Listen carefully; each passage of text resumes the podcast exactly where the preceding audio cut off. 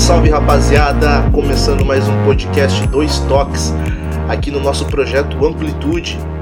Se você não tá ligado, já pode seguir a gente lá no Amplitude FC no Twitter. Lá a gente está comentando muito sobre futebol. Não esquece de se inscrever também no nosso canal no YouTube. Esse áudio vai estar tá subindo por lá e você vai poder ficar ligado em tudo que a gente está fazendo. Hoje para bater um papo muito especial sobre a transição da base para o profissional, que é um tema recorrente aqui no nosso futebol a gente tá com os nossos parceiros de amplitude. Eu tô com meu amigo Smack Neto. Fala aí, Smack, como é que você tá? Salve, salve galera que segue o projeto Amplitude, galera do Dois Toques. É muito bom, tudo certo por aqui em Alagoas. E vamos lá, que hoje o tema tá muito legal, muito interessante e eu acredito que todo mundo vai curtir o nosso nossa conversa. Show de bola. Tô também com meu parceiro Arthur Sales. Como é que você tá, Arthur?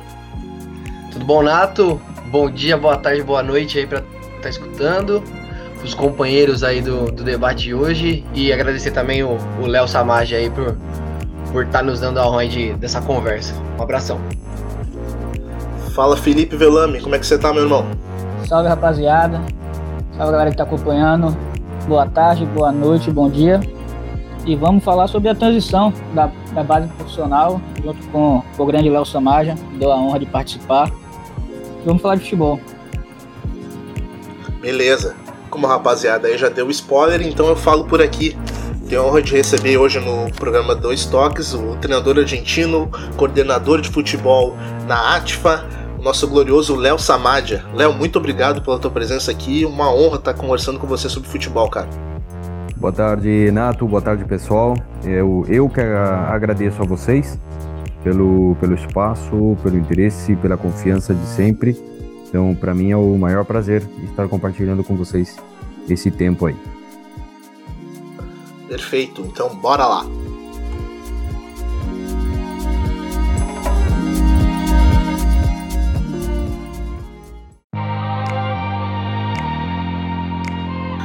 Léo, eu já inicio questionando para você a, a, seguinte coisa. A gente sabe que é complicado uh, a gente treinar com, com, com, crianças e ainda mais desenvolvê-las como adultos. Uh, trazer, transformar um, uma criança em adulto já é uma coisa complicada, ainda mais isso no meio do futebol. Como é que é desenvolver essas, essas características, essa habilidade num, num cidadão que está se formando ainda? Como é que é trabalhar com esse público, Léo? Bom, a, a, maior, o maior desafio, na verdade, é, é entender que não deixam de ser crianças né? até uma determinada idade.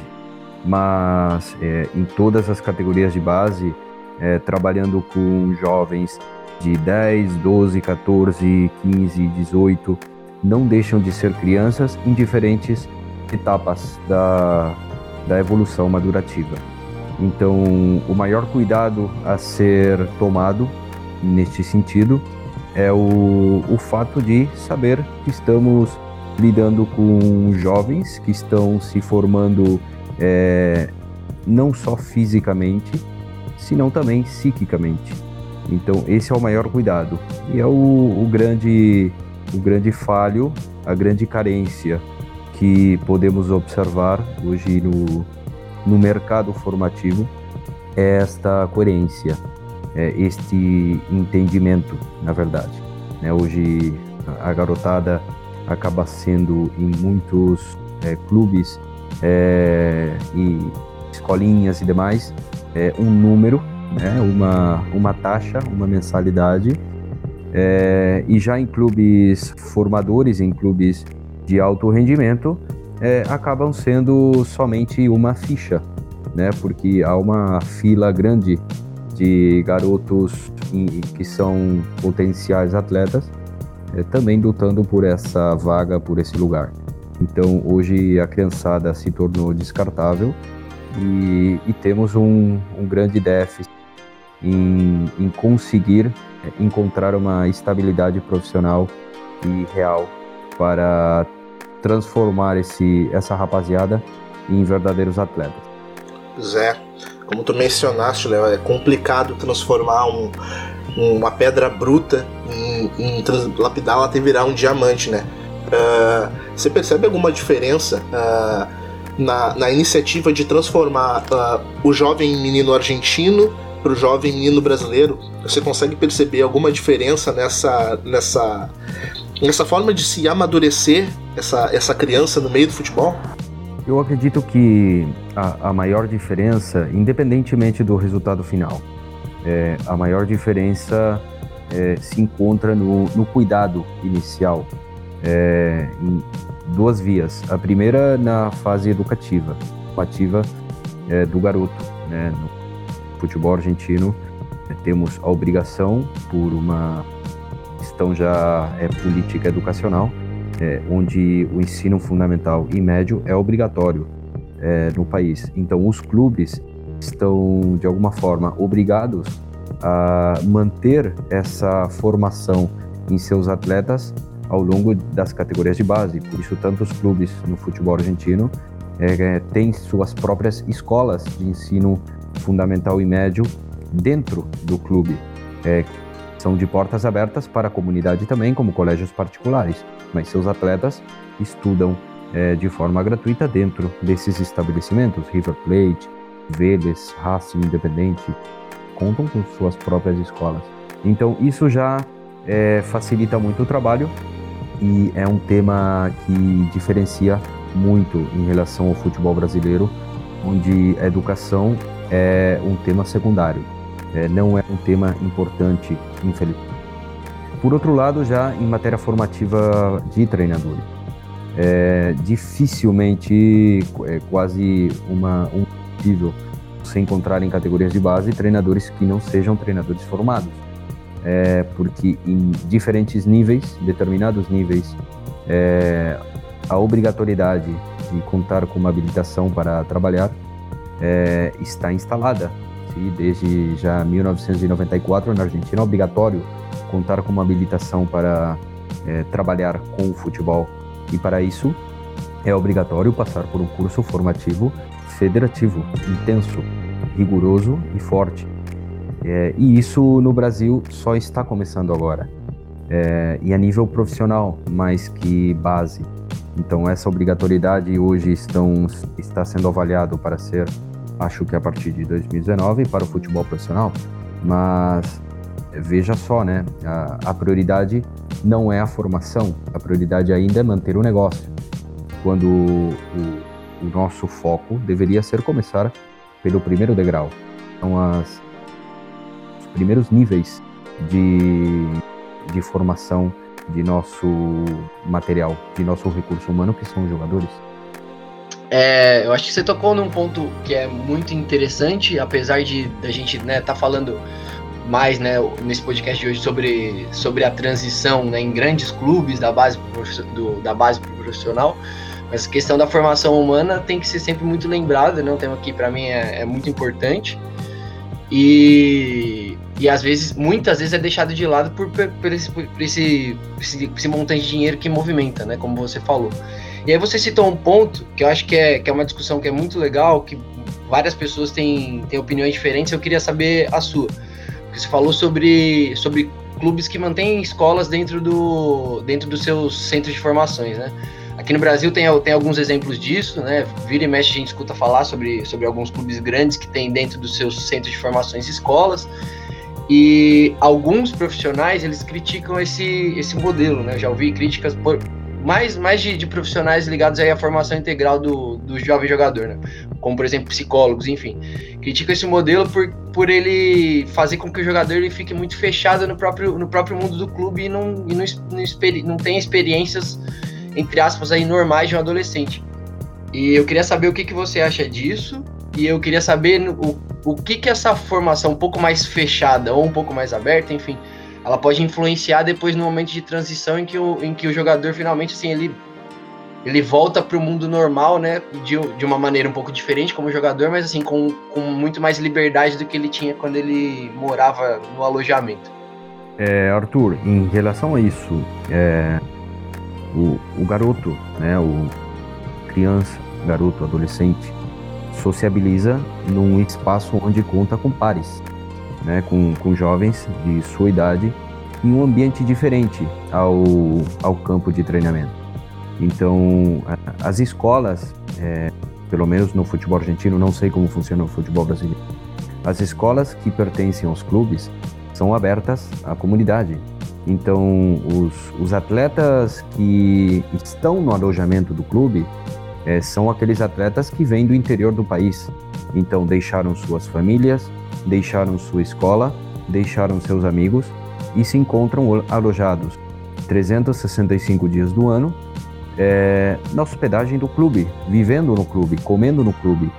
É, e seu relacionamento com outros é com seus companheiros de quarto, fora do treinamento, e seu líder, seu guia, acaba sendo o treinador. Agora, é, você arrancou esse, é, esse garoto da sua vida social é, normal, que é a vida educacional, é, e de alguma forma você tem que é, ocupar, tem que devolver esse espaço ao, ao garoto, porque o atleta ele é formado em suas características física, técnica e tática, porém suas condições é, sociais, educacionais, formativas como homem, isso é na escola e no seio da família. Agora, esse garoto que foi arrancado da família para passar dentro de um alojamento já perdeu uma perna, uma, uma perna da sua mesa, que é o seu núcleo familiar.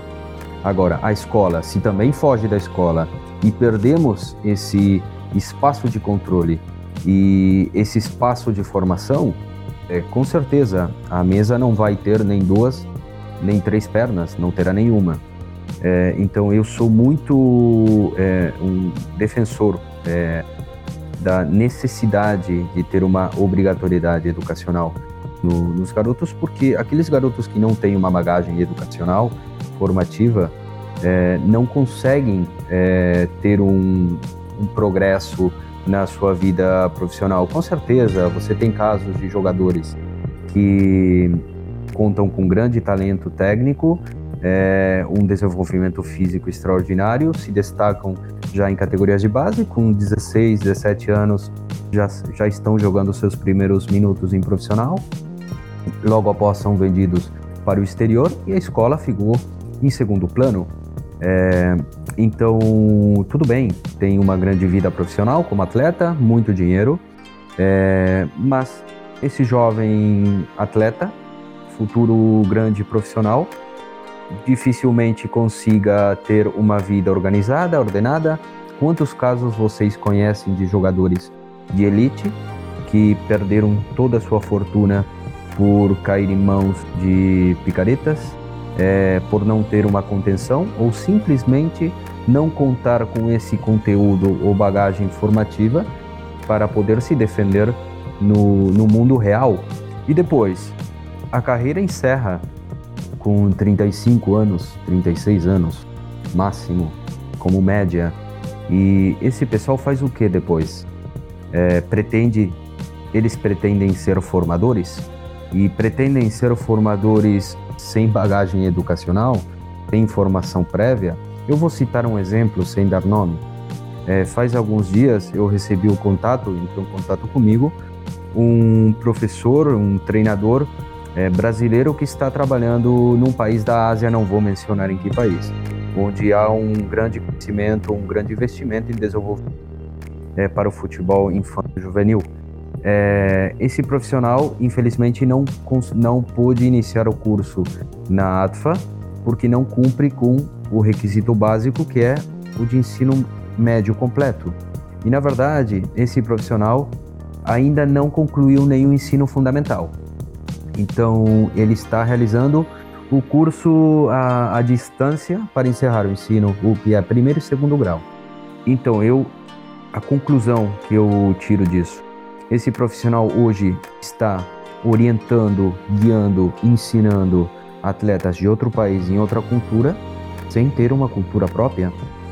É, e essa é a realidade que se vê no futebol de base é, em todo o território nacional no Brasil. Esse, essa é a grande é, carência. Então, se pensamos hoje no atleta é, integralmente mas dando prioridade à formação é, como pessoa, em paralelo à sua formação é, atlética, é, dentro do nosso esporte, que neste caso é o futebol, garantimos um profissional é, de elite no futuro, em todo o seu aspecto. E aí é onde um pouco se diferencia o atleta argentino do brasileiro. O brasileiro, em maior medida, é, costuma é, ter atletas de, de, excelente rendimento, mas é, em integração de grupo e liderança, dificilmente vemos um atleta brasileiro com essa, é, essas características. Então, então, pelo outro lado, você vê o Mascherano no Barcelona, embora muitas vezes como reserva, sendo líder em campo e sendo líder em vestiário e sendo uma referência para o treinador. O mesmo caso, o Gabriel Milito no grande Barcelona do é, multicampeão do Guardiola, cumpria a mesma função como reserva, era a conexão entre a comissão técnica e seus jogadores. No Manchester United campeão, o, como Sabaleta, é, e assim uma, uma grande é, quantidade de jogadores, que até em muitos casos não são destaques é, tecnicamente é, dentro do elenco, mas são é, treinadores dentro do campo. E isso muito tem a ver com a formação inicial, 90%. A formação de base inicial e não no futebol, senão educacional. É, se não faltam algumas, algumas pernas dessa mesa e em algum momento tiram o equilíbrio. É, que, e se paga caro isso no futuro. É, deixar claro que assim, claro que a formação educacional formal, né, escolar, ela, ela evidentemente ela é importante e aqui no Brasil, pelo, pelo menos aqui no Brasil, que é o que eu tenho mais informação, isso daí às vezes é deixado de lado mesmo, né, ainda mais em clubes menores. Mas a, a pergunta que eu fiz é mais em relação assim a, ao garoto e ao jovem, né, e ao, e ao jovem adulto, ele viver dos 14 aos 20 anos no todo momento no CT, entendeu? Aí quando você tem uma escola dentro do centro de formação, né? No caso da Argentina aí, pelo que você falou, é diferente porque ela é aberta ao público. Mas você ter o, a escola dentro do, do, centro de formação, ele acaba fazendo com que ele viva só dentro do, do centro de formação. E essa pergunta que eu fiz para você, se você acha que é, isso não, não é um perigo também, se, se existiria algum outro modelo mais ideal, né? Que, em que o, que o jogador assim, conseguisse viver mais o, a, uma vida normal do que só ficar, entre aspas, preso no CT 24 horas, do CT para os jogos para a escola, do CT dos jogos para a escola. Bom, eu não, não conhecia esse modelo, não, não sabia da existência desse modelo, é, pelo menos no futebol da nossa região. E, bom, nesse caso, é, de alguma forma, não sei se é a palavra certa, mas é assustador porque existe um mundo real afora. Por isso eu menciono a realidade das escolas do futebol argentino, que são escolas abertas ao público. Então, os garotos que do clube estão alojados no clube, obviamente, para não é, sair do controle do clube, vão para a mesma escola, mas eles têm vida fora do, do CT, têm possibilidade de sair do CT. Mas, no caso atletas destes clubes que você menciona no Brasil, que vivem dentro de uma, de uma bolha, é, isso pode, pode ser, sim, assustador, porque estamos empurrando ao, ao garoto que deixe de viver uma vida real, né? Parece mais um reality show que uma, que uma vida real, né? E, bom, não, não, não, não vejo hoje o, assim, no curto prazo, é, respondendo um benefício. É, posso estar enganado, mas não vejo um, um benefício. É, tirar um garoto da vida social do mundo real. É tudo pelo contrário. Temos que, nossa obrigação como formadores é guiá-los e a que consigam interpretar e assimilar é, aquilo de bom da vida real e levar ela para a vida de grupo dentro de um vestiário. Então, eu queria falar com o Samaja mais sobre entrar propriamente no tema, né? É, queria que ele falasse um pouco da experiência dele como treinador e coordenador também de, de cursos para treinador, enfim.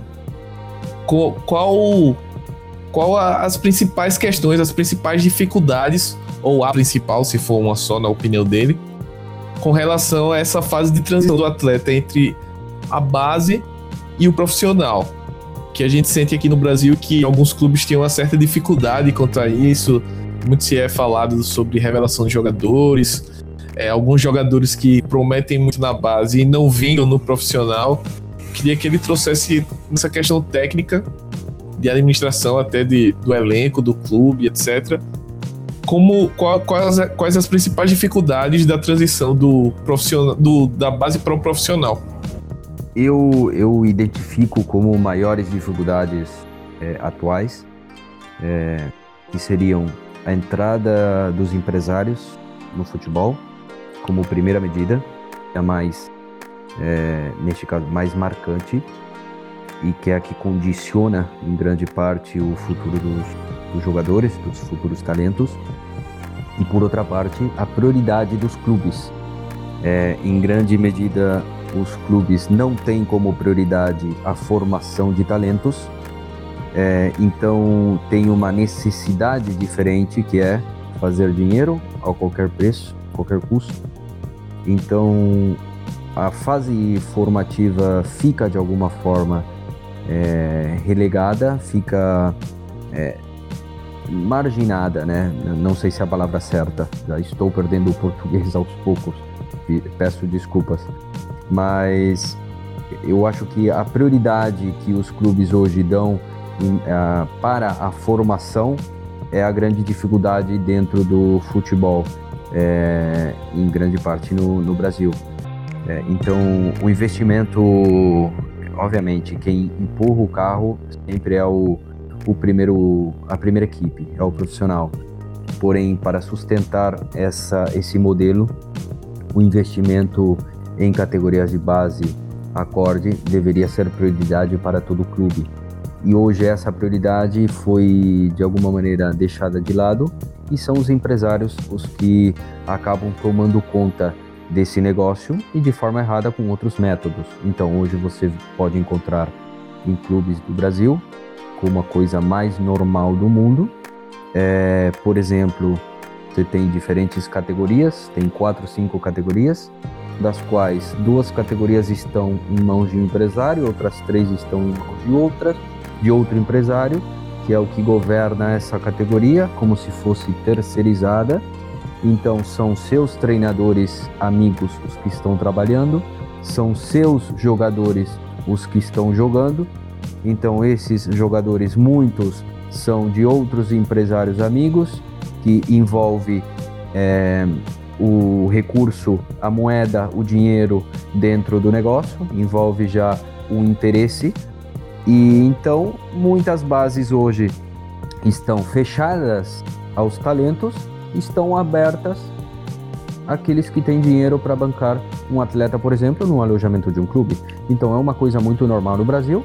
Você ver como são é, dispensados jogadores que têm qualidade para serem trabalhados, que sim são jogadores que têm um potencial futuro, porque tem que deixar esse espaço para outros que chegaram com uma mala de dinheiro para ser distribuído entre dirigente e demais. Então, esse é o, o grande vício e o grande obstáculo que deve é, atravessar, superar o Brasil para tornar a ser o que sempre foi e o que nunca teria que ter deixado de ser. É um, um país exportador em qualidade e quantidade. Hoje o Brasil já deixou de ser um exportador em quantidade de qualidade. Hoje o Brasil continua exportando, mas cada vez menos jogadores de grande qualidade, porque são cada vez menos clubes de elite que têm grandes figuras brasileiras em seus elencos, são muito pouco em referência a 20, 30 anos atrás. E são muitos jogadores brasileiros de baixo nível que estão povoando ligas é, exóticas, né? Tailândia, China, é, Japão, é, Ubequistão, é, Cazaquistão e todos esses é, países que muitas vezes a gente só vê em filmes é, da Segunda Guerra Mundial devastados ou, ou avançados. Léo, boa tarde. como você falou na questão das categorias de como os clubes muitas vezes têm algumas categorias, por mais estejam na mão de empresários, ou tem esse jogo realmente que a gente sabe que existe. Mas eu queria. Uma coisa que eu, que eu penso muito a respeito é a questão da importância dessa, desses, dessas, sub, digamos que, subcategorias, as categorias inferiores, no processo de desenvolvimento e maturação do atleta mesmo. Por exemplo, agora no Brasil, por mais que a gente ainda esteja engateando muito isso, mas está começando a ter o Brasileiro de Aspirantes, que é um campeonato sub-23, é, tem a Copa São Paulo já há algum tempo tal, mas como você vê essas categorias juniores ou sub-20, sub-23, enfim, e como elas facilitam ou prejudicam, até na sua opinião, uma, a formação do atleta? Bom, aí, aí temos que, que diferenciar o treinador que está no lugar certo ou no lugar errado. É, porque temos, obviamente, treinadores que estão trabalhando em base por um objetivo e treinadores que estão trabalhando em base em clubes por um interesse. São casos completamente diferentes. Então, como lidar com isso? Bom, depende o propósito da sua contratação. É, eu, eu acredito que as regras estão sendo cada vez mais claras, é, escuras, porém cada vez mais claras. Parece estranho, mas a, escuridade, a escuridão dessas regras se refere ao propósito, né, ao objetivo, é, que é esse objetivo netamente comercial é, e não resultadista. Então, o treinador hoje, a, a teoria, né, leva a pensar que a fase formativa, categoria de base, não temos que correr atrás de um resultado é, numérico. Não é o objetivo alcançar título. O, o nosso objetivo como formadores é entregar ao clube patrimônio, atletas consolidados que possam ser utilizados pelos, para as próximas categorias, chegando até o profissional. É, conseguir um equilíbrio nessa cadeia de industrial, que é a categoria de base. É, então, como os treinadores lidam com isso?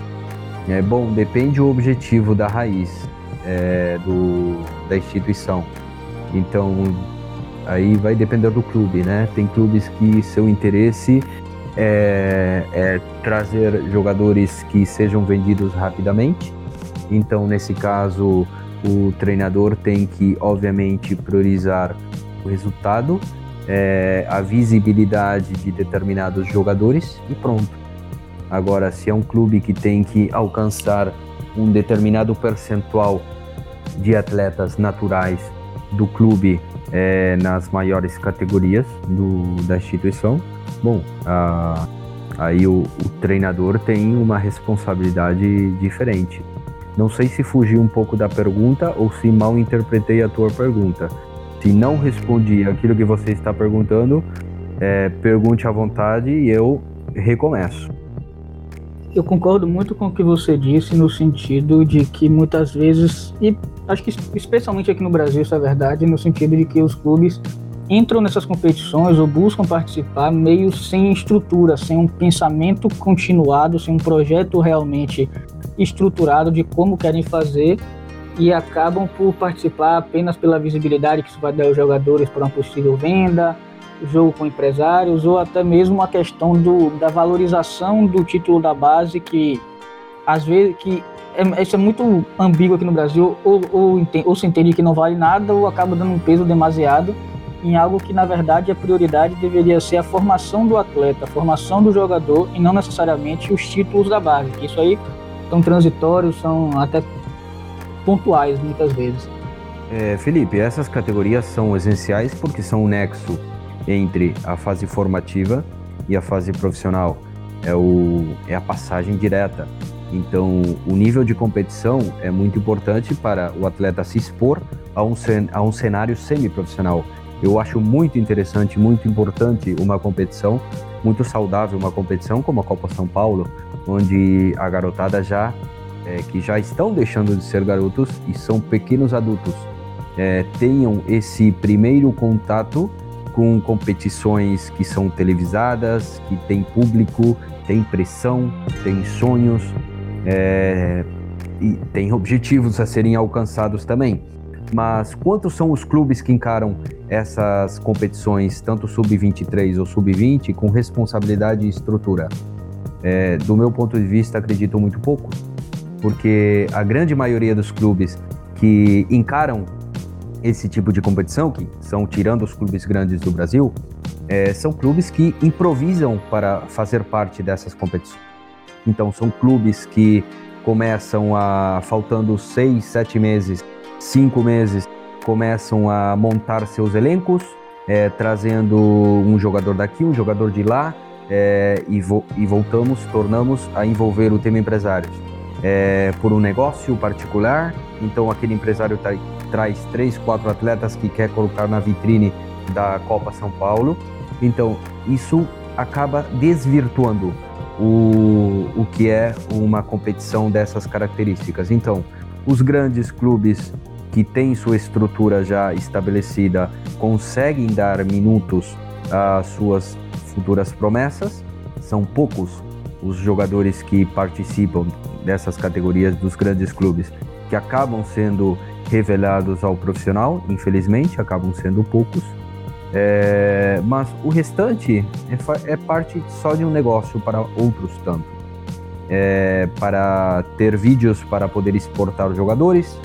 Então, é, eu, por um lado, é, parece ambíguo, mas por um lado eu, eu acredito é saudável e necessário contar com estas competições, porém, eu acho que o maior desafio é contar com uma estrutura competitiva de base realmente forte ao longo do calendário anual. Então você tem que ter ao longo do teu ano, do teu calendário anual, competições sérias, fortes, desgastantes e de peso que sejam relevantes para para o futuro, para essa futura transição do, do atleta semiprofissional ao, ao mundo profissional é, é, uma, é uma realidade. Então, outros, outros países contam com outros tipos de estruturas mais desenvolvidas para essas é, categorias, com maiores exposições, é, porém, em muitos casos também sem tanto sucesso. É, realmente, eu acho que ainda ninguém tem a verdade. É, e o futebol é um, é um ambiente tão, é, tão dinâmico, tão é, que, que, se modifica e se renova é, tão, tão rápido, agora cada menos tempo, que realmente as verdades de hoje já amanhã são, são passado. Eu fui convidado para tomar posse de um elenco de um clube Paulo é, para participar da Copa São Paulo, faltando dois meses para a competição.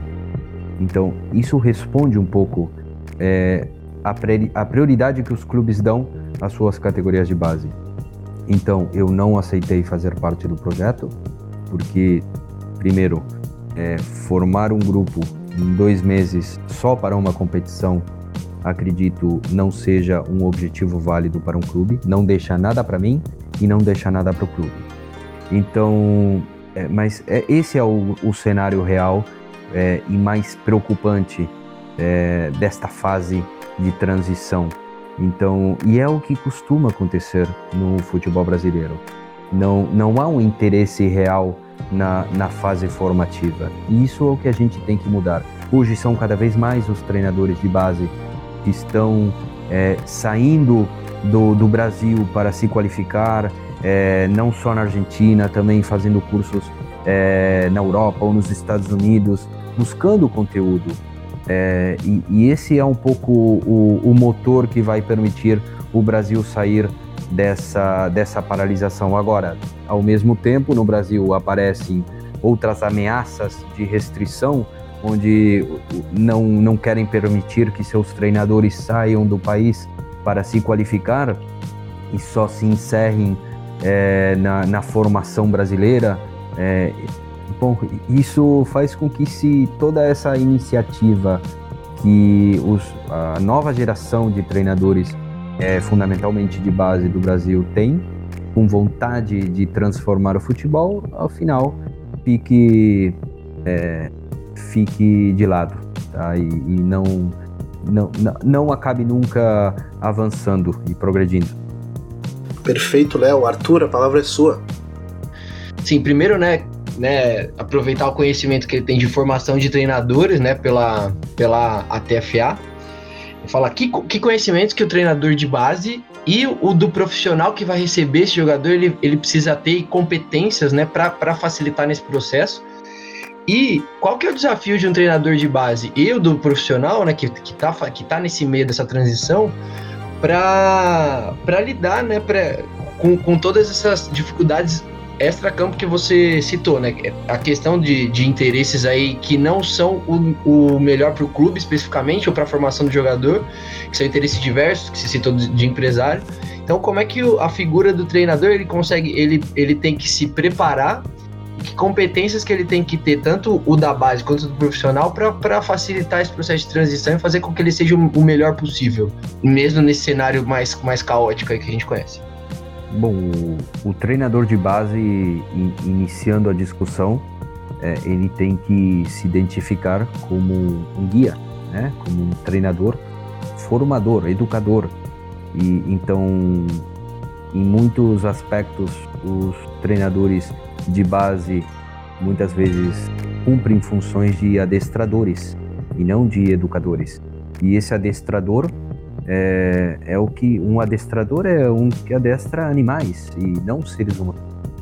Então, o educador, o treinador educador, é aquele que está formando é, um atleta em, em, to, em toda a sua dimensão, com todos os conhecimentos que esse treinador tem que ter, tecnicamente, como comandante, tá? Conhecimentos técnicos, conhecimentos táticos, conhecimentos físicos, é, e também toda outra bagagem que envolve o atleta, diferentes idades formativas, é, desde psicologia, desde a parte é, biológica, desde a parte social, desde a parte de gestão administrativa, para poder orientar o atleta já pensando no futuro profissional. É, tem que ter conteúdo então, o, o treinador falto de conteúdo é um treinador cujo discurso não convence, é, não, não, não tem convencimento.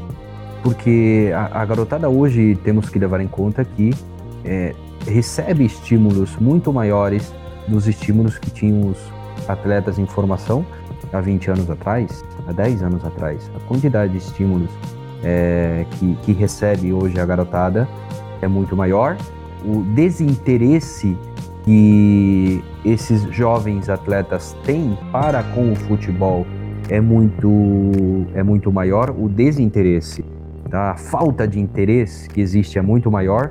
Então, se o treinador não se adequa a esse novo tempo, não se qualifica e não se atualiza, é, primeiro não se, não se qualifica depois não se atualiza, é, e não ao contrário é, se não está chegando tarde, e é o que está acontecendo.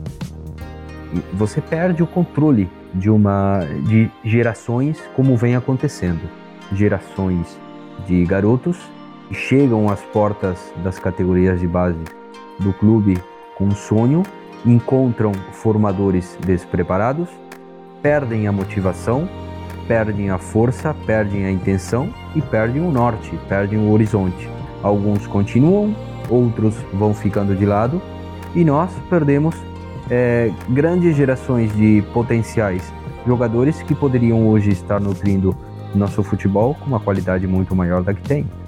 É, então, esse é, é, essa é uma grande, uma grande realidade. O que precisa um treinador é capacidade formativa. Então, citando aquele exemplo que eu mencionei anteriormente, como é possível que um treinador que não conta com ensino médio completo, é, que não tem uma estrutura formal educacional de base constituída, pode orientar, guiar um garoto que está em pleno processo de desenvolvimento e nem falar em outros países com outras culturas. É, então, de que maneira a gente conjuga tudo isso? É, a grande responsabilidade hoje dos clubes seria manter a, o seu staff de treinadores altamente qualificados e altamente atualizados. Mas já em categorias de base, isso os, os clubes não investem o suficiente neste quesito. Então, a ATFA tem um monte de treinadores brasileiros de base que estão estudando e bancam seus cursos com, com salário com o próprio dinheiro. Os clubes não ajudam nisso. Então, essa é uma grande falha, uma grande carência. Agora, é, qual, é, qual a característica desse treinador que é, recebe esses atletas nesse processo de transição? Bom, é outro treinador que tem que ter a capacidade de empurrar esse garoto que vem com uma estrutura completa diferente, completamente diferente ao mundo profissional do futebol de alto rendimento elite, de elite, na verdade, né? O futebol profissional. É, e aí temos outra falha, né? outra, outra falta, que é essa atualização. Então, na primeira etapa, precisamos qualificação. E na segunda fase, que é aquele treinador que recebe uma nova geração de jogadores, precisa estar atualizado. Essa é a diferença entre um e outro treinador. Por isso se discute tanto. Aquele treinador não é atualizado e demais. E, bom, isso impacta, obviamente, no desenvolvimento do trabalho com novos grupos. Porque um, um treinador que trabalhava de uma forma há 20 anos atrás, hoje o atleta que ele recebe de 20, 22, 23, 24 anos tem uma realidade completamente diferente a que ele viveu há 20 anos atrás. Então, essa atualização é que ele precisa, independentemente da atualização tática, é, vai além disso. É, é atualização de administração de grupo, gestão de grupo, entender que a necessidade desse atleta é diferente, já não é a mesma que anos atrás. Então, são essas modificações, essas transformações que vão acontecendo ao longo do tempo na, na, nas gerações, nas diferentes gerações, que a gente tem que estar sempre de, por dentro para não perder o não perder o trem. Léo, a gente sabe que seja no Brasil, seja na Espanha, seja em qualquer lugar do mundo, a influência das redes sociais ela é devastadora. Você que já está militando no futebol há muito tempo, você sabe que você encontrou uh, talvez um mundo diferente antes e um mundo diferente agora nas categorias de base. Eu cito como exemplo o menino que está chegando aí agora, o Vinícius Júnior. Esse menino, antes mesmo da ascensão ao profissional aqui, ele já tinha milhares de seguidores nas redes sociais, nas redes sociais antes mesmo de se saber se, ele vingaria no futebol, antes mesmo de, de se saber o que, que ele tem a dar ainda para o futebol, já se tinha um hype absurdo sobre isso, sobre, sobre o que, que o nome desse menino não pode gerar. Eu gostaria de saber de ti, Léo, uh, como que o treinador consegue lidar com esses fatores? Uh, você encontra um menino com milhões de seguidores nas redes sociais e sem saber uh, o que, que, ele pode gerar, como ele vai gerar, como, como a, gente, a gente trabalha com, com, com, essas estrelas que ainda não, não provaram que são estrelas ou que serão no futuro. É, Nato, eu, eu acho que o nosso maior desafio é saber lidar com as frustrações é, dessa nova juventude. E as redes sociais são uma uma saída de emergência que encontrou essa nova geração é, para ter uma vida irreal, vida virtual, longe da vida real. Então o futebol se magnificou, o show do futebol tornou uma coisa muito diferente ao propósito com o qual nasceu nosso esporte. Então hoje a garotada em fase formativa enxerga no futebol a salvação então, você tem garotos hoje vivendo é, em alojamentos ou não, mas vivendo as categorias de base, é, pensando em quantos carros terão, quantas pessoas darão like às fotos e, e, quantos seguidores terão, por exemplo, em Instagram. É, isso eu já venho, eu já venho vivendo em clubes nos quais venho trabalhando, que é o grande desafio. Então, te, temos como responsabilidade é, orientá-los a trazê-los de volta ao mundo real e a devolver o interesse a eles. Então, isso tem muito a ver com o estímulo que a gente vinha conversando antes. É, a garotada hoje entra em campo desinteressada, não tem interesse, porque entende que o comandante, o treinador, não tem nada para convencer, não tem nada para dar ou para convencê-los. Então, nosso desafio é romper com isso, é convencer o grupo e trazê-los novamente ao mundo real. Então, utilizando as mesmas ferramentas que eles utilizam. Eu cito um exemplo.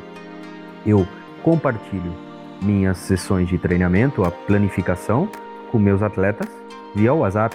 Então eu faço minhas sessões de treinamento nas minhas ferramentas de desenho, gero vídeos ou trabalhos dinâmicos e envio pelo WhatsApp.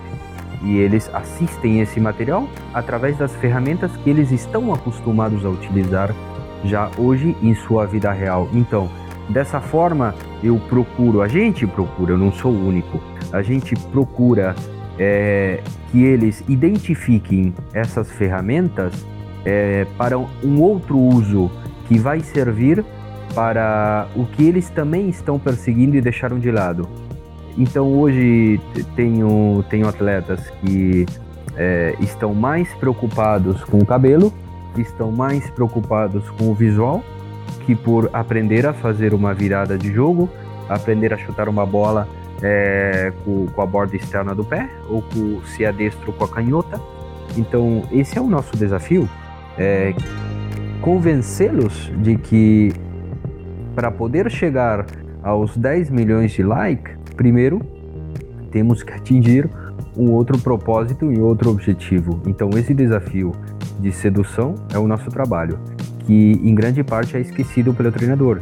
Então hoje o treinador que chega ao, ao grupo, que chega ao comando de um grupo com a intenção de ganhar e de exigir sem entrar ou sem compreender ou tentar pelo menos compreender a língua e o idioma que esses garotos estão dominando no momento, é, está fora completamente. Então, em algum momento, é, será punido é, e pagará caro por essa falta. Então, eu, eu acho que estamos num, num, num momento difícil. Temos em mãos uma geração difícil. Mas se a gente só fica com isso, só tem a perder, porque a próxima geração vai ser mais complicada que essa. E as próximas, nem falar. É, tudo parece ser que cada vez será mais complexo, mais, mais difícil. Então, o grau de violência com que hoje se vive é muito grande. Então, nossos garotos, fundamentalmente no, no Brasil, é, que vocês podem perceber, o, o MMA, o UFC, hoje é, eu acho que até ultrapassou a paixão pelo futebol é, nessa nova geração. Então, esse grau de violência que vem de um esporte novo está é, modificando o comportamento de nossos jovens, é, em grande parte.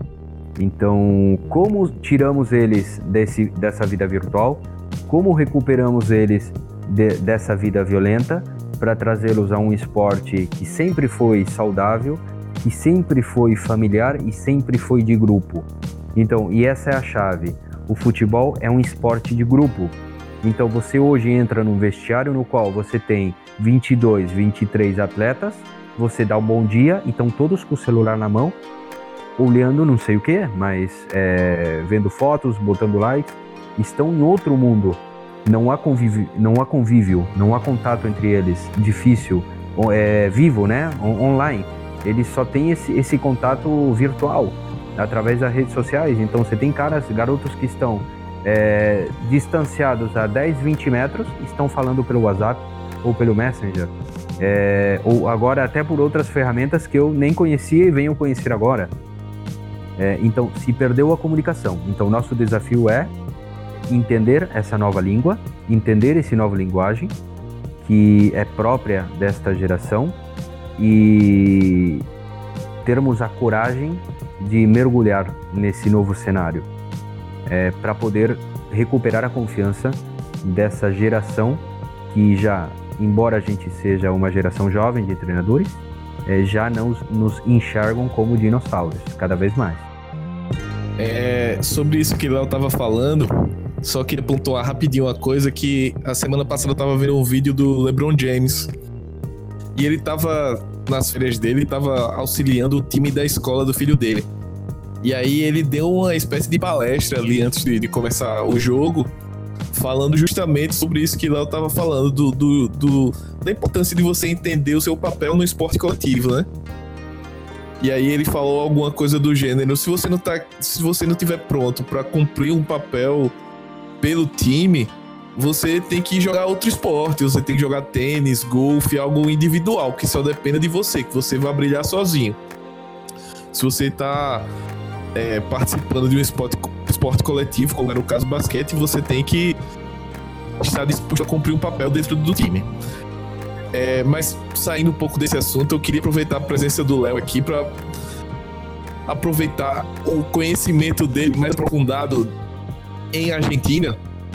E eu queria que ele falasse um pouco da, da desse um pouco da visão dele sobre as categorias de base da Argentina e essa questão da transição.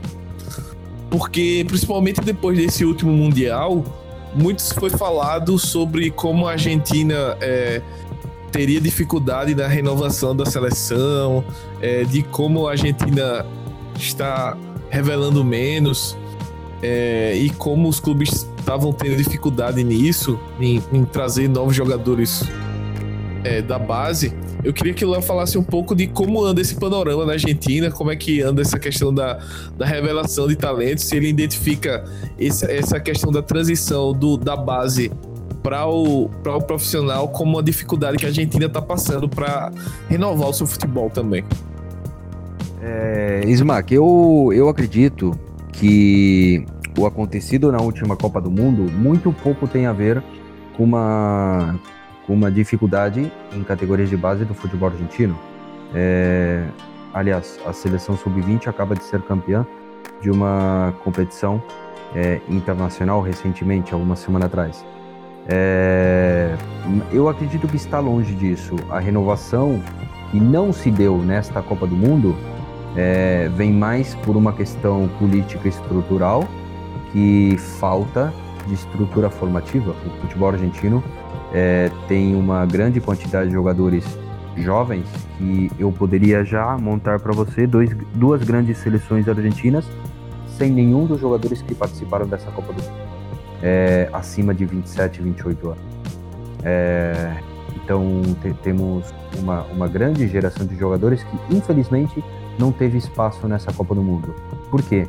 Porque não houve oportunidade ao longo por problemas políticos, não houve oportunidade ao longo das eliminatórias, por exemplo, para gerar essa renovação que era obrigatória, era necessária após a final da Copa do Mundo de 2014, já era necessário começar com a transição.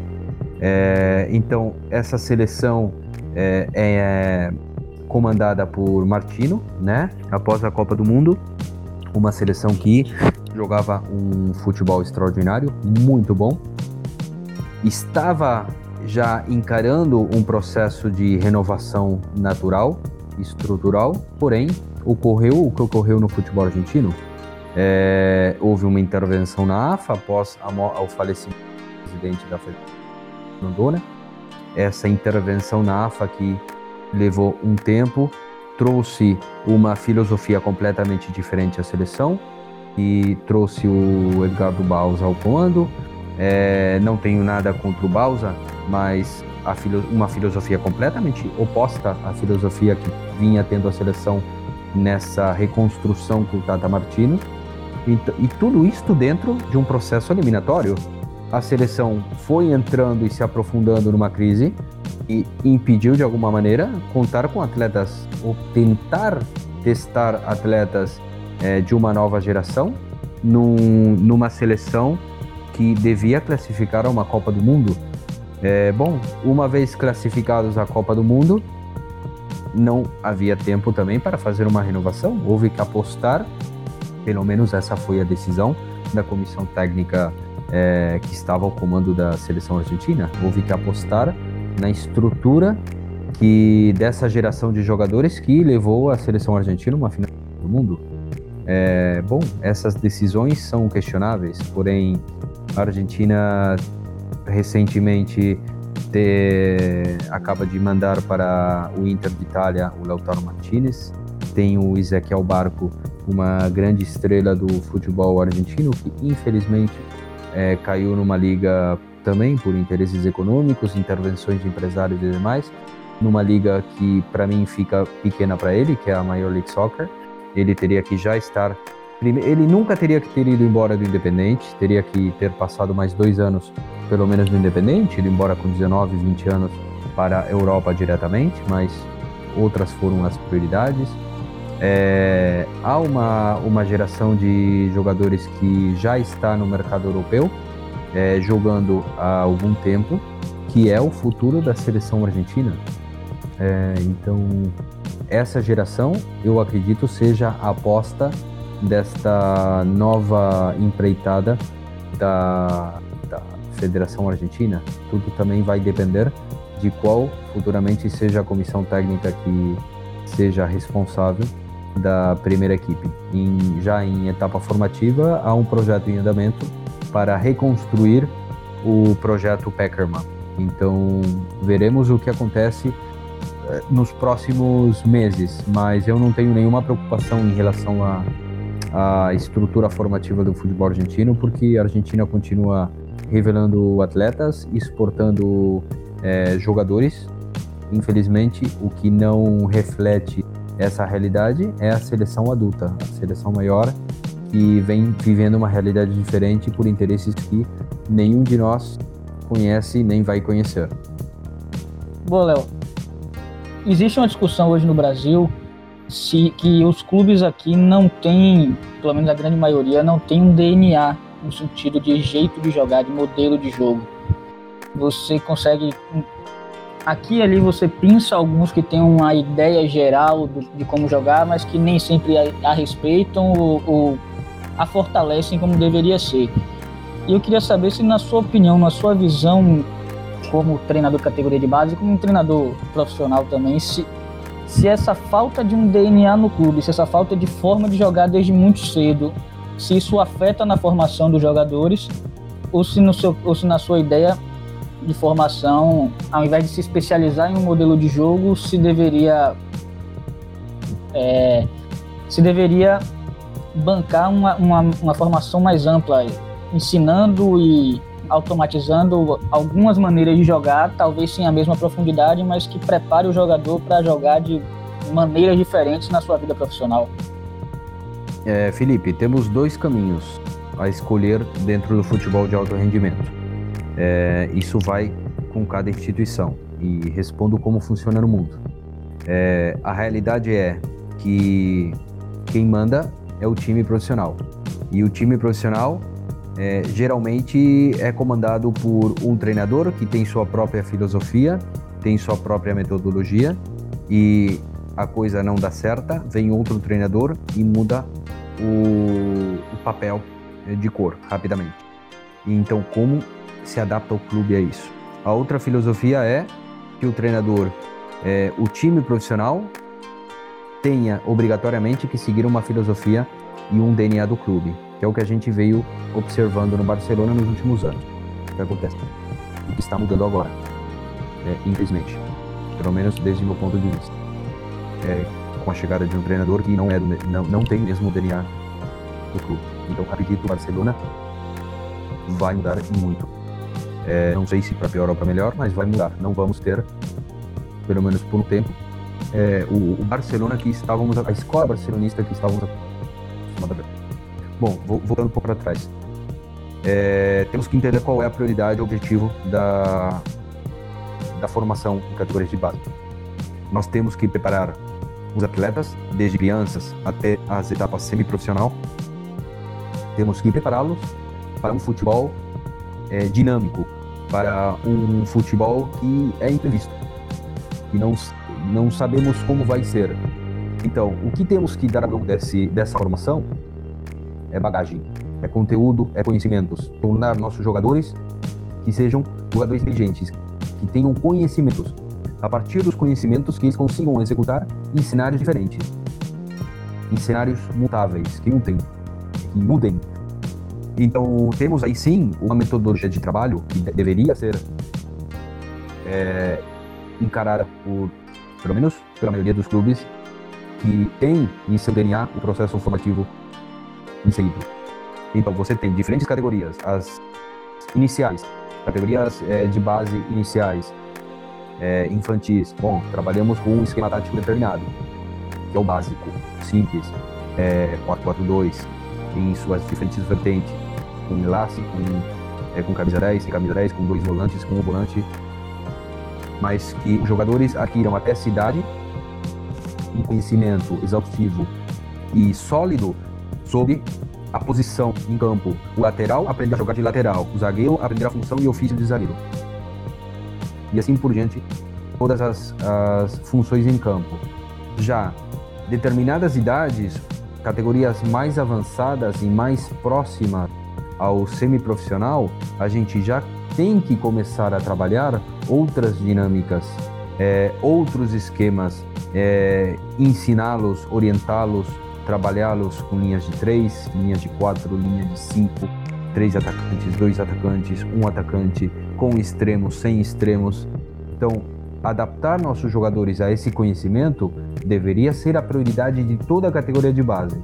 Por isso eu mencionei antes, a prioridade não é o título, não é o resultado final, senão é a bagagem que a gente entrega para nosso atleta. Então, se mantemos e respeitamos essa filosofia de trabalho, essa filosofia de ensino, teremos inevitavelmente, e não será uma coincidência, teremos inevitavelmente no semiprofissional, no sub-20, atletas que vêm trabalhando dos 12 anos até os 19, 20 anos no clube e têm conhecimento tático de diferentes esquemas, posicionais de diferentes posições é, estratégicas. Então, teremos jogadores que saberão resolver, esteja o treinador que esteja à frente ao comando de um time profissional. Então, vem um treinador que inventou o 4-1-4-1, então o jogador sabe responder. Vem outro treinador que gosta de imitar um outro treinador na Europa que joga com linha de 3, 5 no meio, 2 na frente, o atleta saberá se desenvolver. Então, aprenderá rapidamente o discurso. E é essa dificuldade que pode se observar um pouco no, no futebol brasileiro. A falta de bagagem dos atletas que chegam a estágios profissionais e a falta de criatividade por parte de muitos treinadores.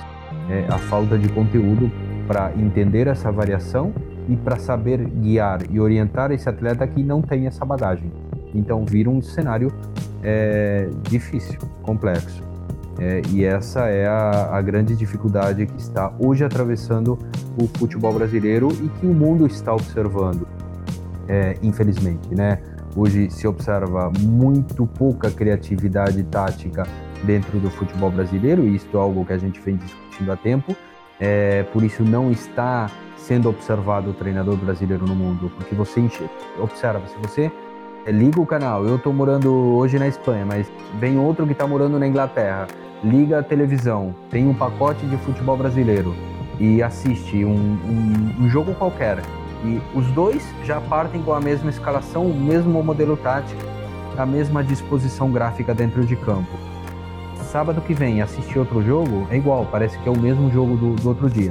Então, você vê como esses times depois enfrentam uma dificuldade, como a, a que enfrentou, por exemplo, o, o Corinthians do Carilli é, contra o Racing na Sul-Americana do ano passado, acho que foi, que ganhou o Independente, enfrentou um, um, Racing que colocou uma linha de cinco é, atrás, três no meio, dois na frente, e o Carrilli não conseguiu desmontar seu 4-1-4-1 e ficou fora da competição. Então essa falta de criatividade que, que está faltando, o que a gente não sabe identificar é se realmente é falta de criatividade ou é falta de coragem. Porque essa falta de coragem não é uma, uma deficiência do treinador, senão que vem de uma pressão de um futebol que é altamente tóxico.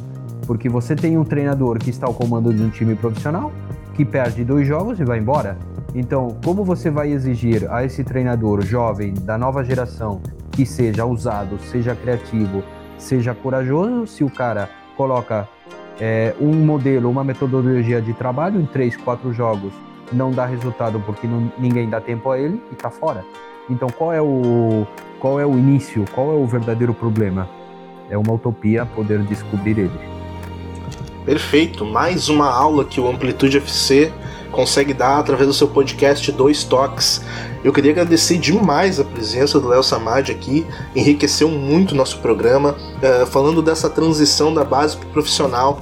Eu sei que o tempo, o tempo já. A gente poderia debater sobre horas aqui, mas, uh, Léo, eu queria te agradecer muito pela disponibilidade de estar falando com a gente aqui no Brasil e tu aí na Espanha, uh, fazendo o teu trabalho.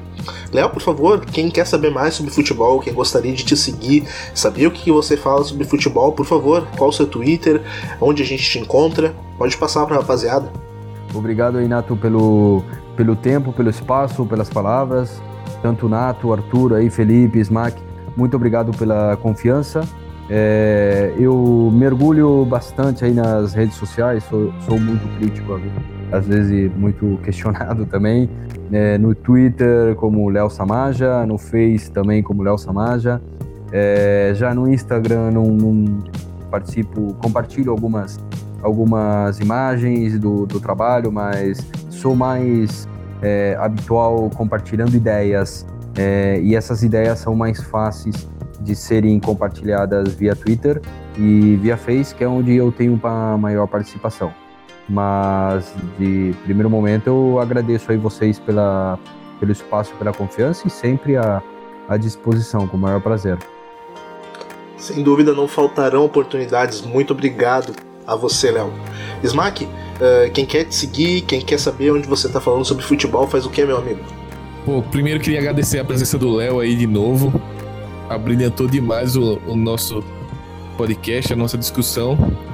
E quem quiser me seguir, ler as besteiras que eu escrevo sobre futebol, sobre a vida, tá lá, arroba Smackneto no Twitter, no Instagram.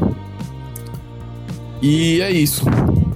Mais um programa gravado, muita coisa sobre futebol. E queria aproveitar e dar um recadinho pra galera que tá ouvindo aí o podcast.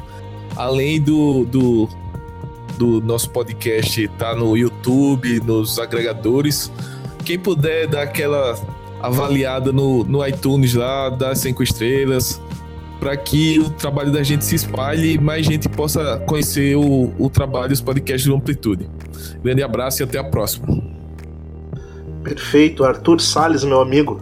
Mais uma aula que a gente teve aqui no Amplitude, né? Mais uma aula do Dois Toques. Quem quer te seguir, quem quer saber o que você está fazendo, faz como? Ô, Nato, né? Primeiro, né? Elogiar bastante as palavras do Léo, né? Foi um programa muito legal.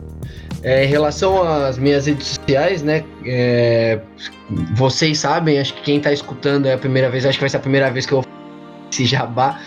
Há quatro anos eu escrevo sobre categorias de base no, no, indústria, no Indústria de Base, né? Que é um, que é um site, um projeto aí meu, né, pessoal. Então, as redes sociais todas que eu utilizo para falar sobre futebol, eles são do Indústria de Base, né? Então, no Twitter é o arroba Indústria de Base com I maiúsculo. No Facebook é Indústria de Base mesmo, né? Parado, né? Como uma palavra do jeito que a gente escreveria normalmente. No Twitter tudo junto. E no Instagram é arroba indie underline base, né? IND underline base.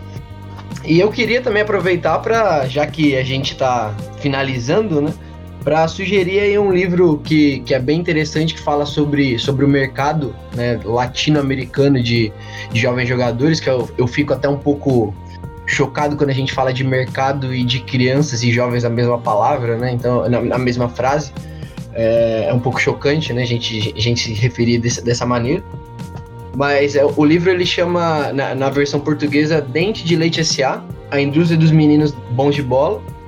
E em espanhol, na versão original, né, Ninhos Futebolistas, né, que é do Juan Pablo Menezes, que é um jornalista chileno que ele busca no livro comprar um jogador jovem, né, para mostrar como, como realmente os, os jovens jogadores são tratados muitas vezes como mercadorias e o que é uma coisa muito séria, né? Que muitos direitos aí dos jovens jogadores eles acabam sendo deixados de, de lado quando eles são vistos, entendidos como uma mercadoria. É um problema muito sério. E esse livro é muito, muito interessante. Vou deixar essa dica aí pro pessoal. Perfeito, Arthur. Valeu. Felipe Velame, meu baiano. Chega mais. Quem quer saber mais das suas redes sociais, te seguir, faz o quê? Quem quiser ver o que o que eu falo sobre futebol, o que eu penso. Tô lá no under, é, Felipe Underline Velame no, no Twitter. E agradecer muitíssimo ao Léo. Deu uma verdadeira aula aqui hoje. Muito, muito feliz por, por ter conseguido participar do programa com você. E quem, quem buscar acompanhar o trabalho da gente, fica ligado também que vai começar a sair os, os, os programas do La Plantilha, nosso podcast sobre futebol espanhol, lá pela Amplitude. E vamos seguir assistindo, falando e principalmente pensando futebol. Perfeito, como bem falou Felipe, é para você já ficar ligado que essa semana ainda é para sair mais um episódio do La Plantilha. Uh, o La Plantilha é nosso projeto semanal de falar sobre futebol espanhol, especificamente a La Liga. Então fica esperto que os programas estão saindo na sequência. Também já fica ligado para seguir a gente lá no Twitter, no AmplitudeFC. Esse programa também está subindo pelo YouTube, AmplitudeFC também. Não esquece de dar uma chegadinha lá no nosso Medium, que a gente está comentando muito sobre futebol lá. Lá tem nossos textos. E não perca o último do Felipe Velame sobre o Betis. Betis, Betis de Kiksetin. Então, rapaziada, a gente vai chegando ao final do programa. Eu gostaria de agradecer muito a audiência de você até aqui. E muito obrigado. Até a próxima. Tchau, tchau.